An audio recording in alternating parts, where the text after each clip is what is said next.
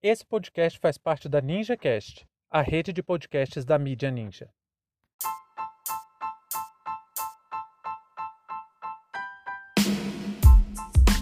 Rússia versus Ucrânia. Desnazificação é outro objetivo de Vladimir Putin. Sejam bem-vindos e bem-vindas ao seu plantão informativo com análise e opiniões a partir de uma perspectiva histórica. Eu sou Arnaldo Castro, em conjunto com Brenda Salzman, e hoje é dia 24 de fevereiro de 2022.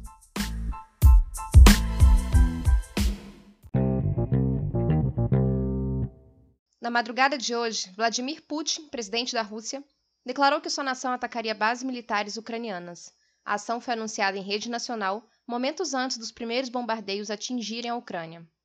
Ao longo das últimas horas, diversos centros estratégicos ucranianos foram bombardeados pelo Kremlin, e, de acordo com as informações até agora, 74 bases militares foram destruídas. Depois de meses de tensão, a Rússia responde com intensidade às provocações ocidentais e as investidas do governo ucraniano contra a República Popular de Donetsk e a República Popular de Lugansk, verdadeiros crimes de guerras cometidos pelo governo neonazista de Volodymyr Zelensky, que já deixou mais de 15 mil pessoas mortas na região.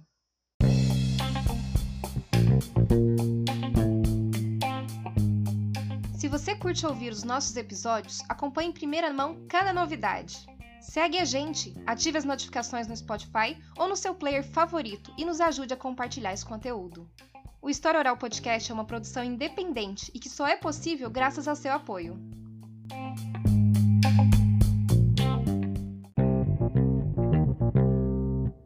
Então, finalmente começou a guerra entre Rússia e Ucrânia. Bom, pelo menos é o que você vai acreditar se comer a propaganda de guerra dos Estados Unidos e da Europa. Se você acompanha o caso aqui pelo História Oral Podcast, sabe que esse conflito está acontecendo desde 2014 e suas raízes são ainda mais antigas. Queridos e queridas ouvintes, só para não perder o costume, vou pedir mais uma vez. Dê aquela forcinha pra gente.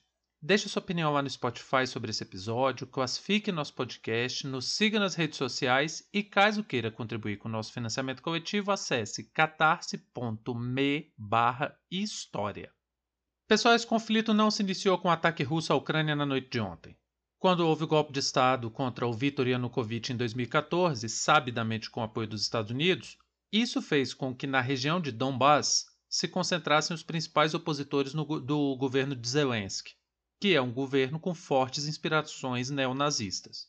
Em especial, se posicionaram contra o governo as cidades de Lugansk e Donetsk. Essa última é a cidade do ex-presidente Yanukovych. Com o golpe de 2014 na Ucrânia, a Rússia decidiu retalhar e anexar a península da Crimeia. Mas o Acordo de Minsk em 2015 garantiu um cessar-fogo entre as duas nações e também incluiu o cessar-fogo contra as repúblicas de Donetsk e Lugansk.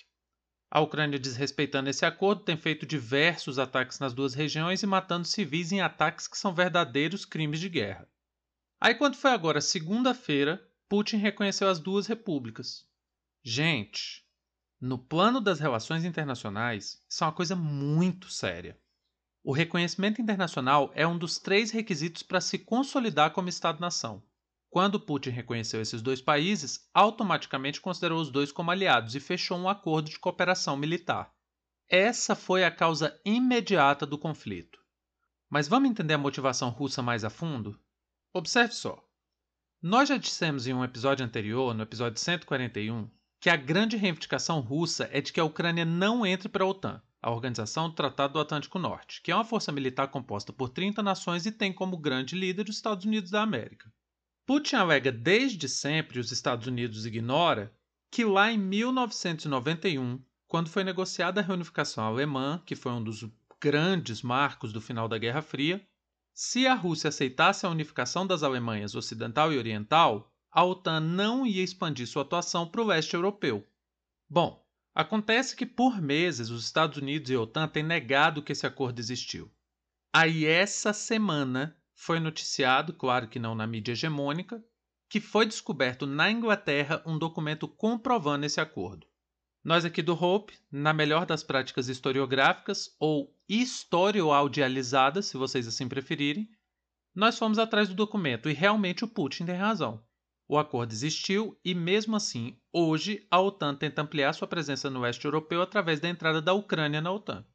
Além disso, os Estados Unidos têm fortalecido militarmente a Ucrânia, mandando armas e munições, e o que preocupa a Rússia é a instalação de mísseis de médio e longo alcance em território ucraniano, algo que lembra muito a crise dos mísseis cubanos de 1962, que eu, eu, eu, eu, eu, em sala, dando aula, sempre chamo de crise dos mísseis turcos, porque a União Soviética só estabeleceu um projeto de instalar mísseis em Cuba porque os Estados Unidos estavam fazendo antes a mesma coisa na Turquia. Outra coisa que pega muito e que está ficando fora das discussões no Ocidente é que Putin prometeu, nas palavras dele, abre aspas, desmilitarizar e desnazificar, fecha aspas, a Ucrânia. Não me impressiona tanto o fato da mídia estar tá cobertando o nazismo ucraniano, mas realmente me chama muita atenção, no Brasil, parte da esquerda está engolindo a narrativa estadunidense e questionando as ações russas como se fosse só uma invasão, simplesmente uma atitude imperialista da Rússia. Veja bem, é claro, eu não vou negar nunca, isso é óbvio, que a Rússia tem interesses muito cristalinos de manter sua estrutura de poder e influência internacional, principalmente no leste europeu. Isso eu não estou negando. Putin tem sim uma sede imperialista, mas a falta de leitura histórica sobre o caso, até mesmo sobre essa sede dele imperialista, acaba vulgarizando o debate. Fica parecendo que tudo é essa intenção. Enquanto Estado, eu acredito que o Brasil tem sim que se posicionar de forma neutra e buscar a melhor resolução possível do conflito no plano internacional, porque essa é uma prática marcante do Brasil. Nossas relações internacionais sempre tiveram como grande característica o respeito à autodeterminação dos povos e a resolução pacífica dos conflitos. Agora, os críticos da Rússia pouco atentos à história muito se comovem com o Holocausto na Segunda Guerra Mundial e tem que se comover mesmo, foram 6 milhões de judeus executados nas atrocidades nazistas. Mas essas mesmas pessoas nunca se lembram que a Rússia perdeu 20 milhões de vidas para os nazistas, quase três vezes mais que os judeus. Então, achar que a Rússia está se movimentando sem motivos por uma ganância pessoal do Putin é um atestado de completa ignorância histórica. Galera, foram registrados diversos soldados ucranianos que colocaram suásticas e outros símbolos nazistas nos seus capacetes. Um tempo atrás aí, a prefeitura de Kiev hasteou duas bandeiras nazistas na entrada da prefeitura.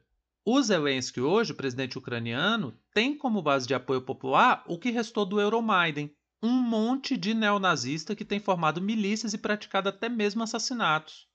Pedir paz para a Ucrânia, como se estivéssemos falando de um governo inocente sofrendo um golpe imperialista, é um erro brutal. E a única base desse discurso é a propaganda de guerra norte-americana.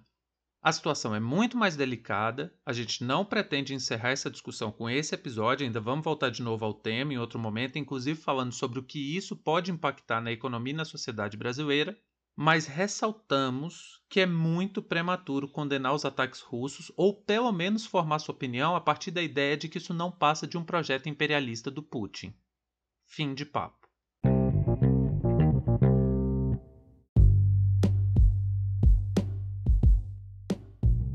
O História Oral Podcast é uma produção independente e conta com seu apoio para dar continuidade às nossas atividades. Muito obrigado a você por prestigiar nosso trabalho e até a próxima.